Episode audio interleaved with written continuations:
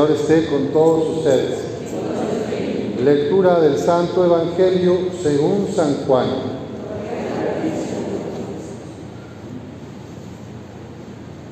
Tanto amó Dios al mundo que le entregó a su Hijo único para que todo el que crea en Él no perezca, sino que tenga vida eterna.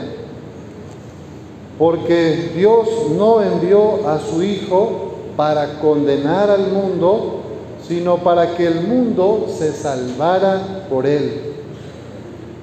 El que cree en Él no será condenado, pero el que no cree ya está condenado por no haber creído en el Hijo único de Dios.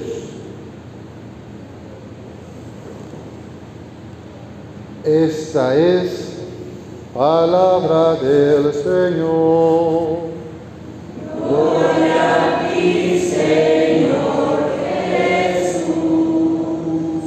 Pueden sentarse.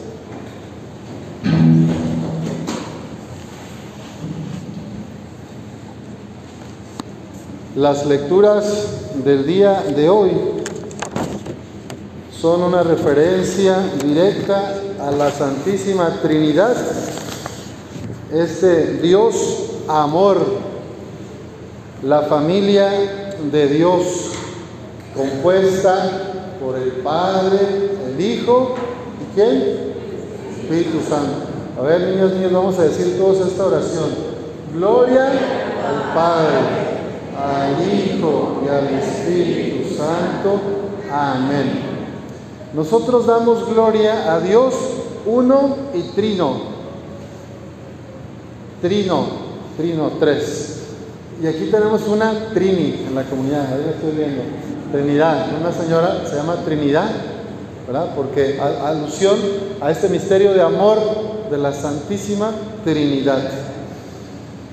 Fíjense, en la primera lectura del libro del Éxodo, Moisés pronunció el nombre del Señor y el Señor pasando delante de él le dijo, yo soy el Señor, el Señor Dios compasivo y clemente, paciente, misericordioso y fiel. Al instante Moisés se postró en tierra y lo adoró, diciendo, si de veras he hallado gracia a tus ojos, dígnate venir ahora con nosotros, aunque este pueblo sea de cabeza dura. Perdona nuestras iniquidades y pecados y tómanos como cosa tuya. Y en el Evangelio dice claramente, tanto amó Dios al mundo que le entregó a su Hijo único para que todo el que crea en Él no perezca, sino que tenga vida eterna. A pesar de que somos frágiles, a pesar de que a veces nos gana nuestro egoísmo y no respondemos a este amor de Dios, Él nos sigue entregando a su Hijo, Él se nos sigue dando. Cada Eucaristía, en cada misa, es todo Dios que se nos entrega, Padre, Hijo y Espíritu Santo.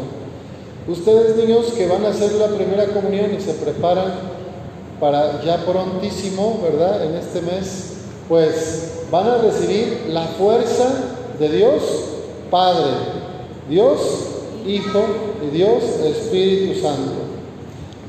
En el cuerpo y la sangre de Cristo está contenida toda la grandiosidad la grandeza, el poder eterno de Dios.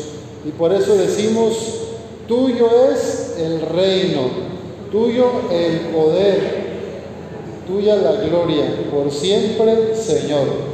Aquí, en el siglo pascual, si se acuerdan, en la Semana Santa, en la versión del Nuevo, dijimos, Cristo ayer y hoy, Cristo alfa y omega.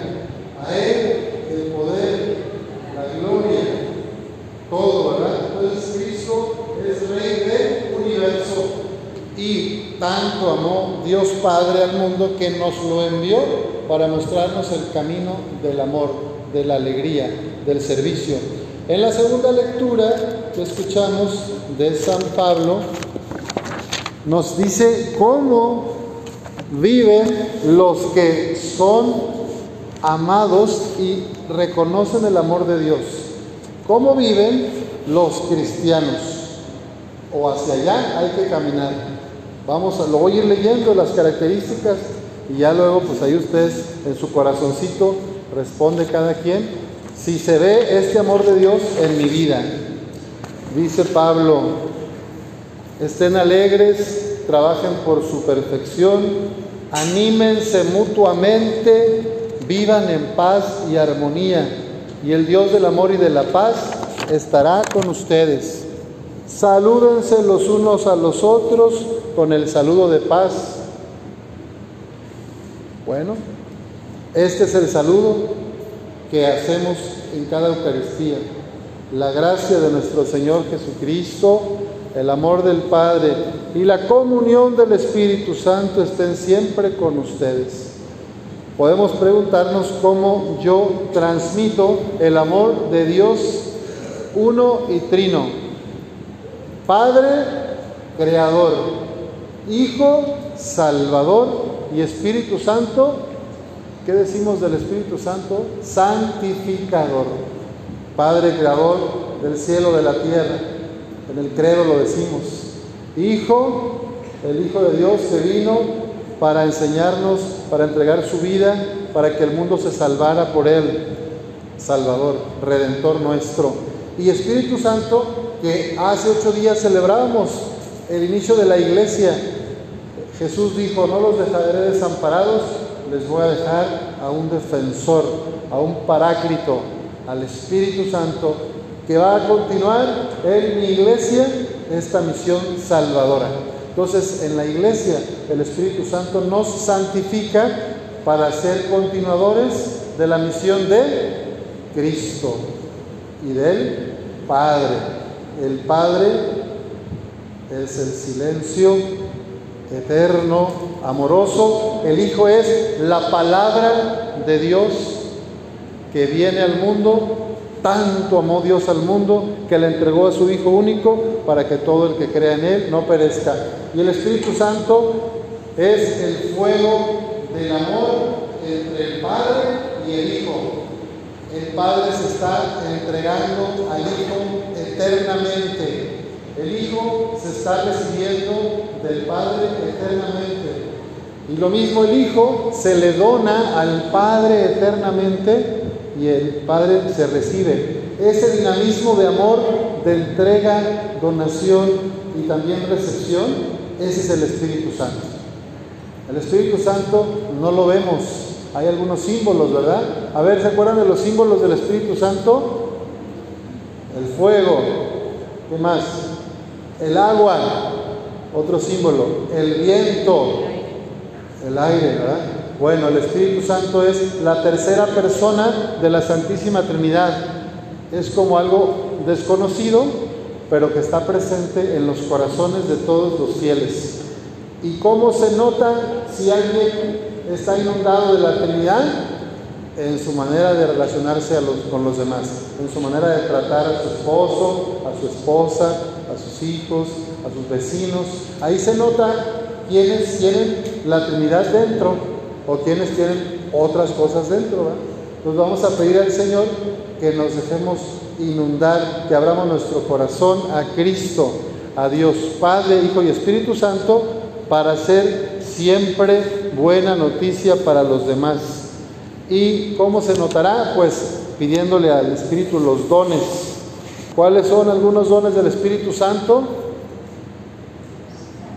Sabiduría, fortaleza, piedad, ciencia, consejo, temor de Dios, y ya no me acuerdo cuál, pero bueno, son siete, ¿verdad? Entendimiento. Se me olvidó la, la, memoria, ya no me da. Oigan, entonces esos dones del Espíritu Santo son los que nos hacen transmitir este amor incondicional de un Dios que es Padre, Madre, que es clemente, compasivo, paciente y misericordioso. Y si yo me sé amada, me sé amado por este Dios, pues yo también voy a ser así con los demás, compasiva, misericordioso, paciente, ¿verdad? Eso es la invitación que hoy recibimos de Dios.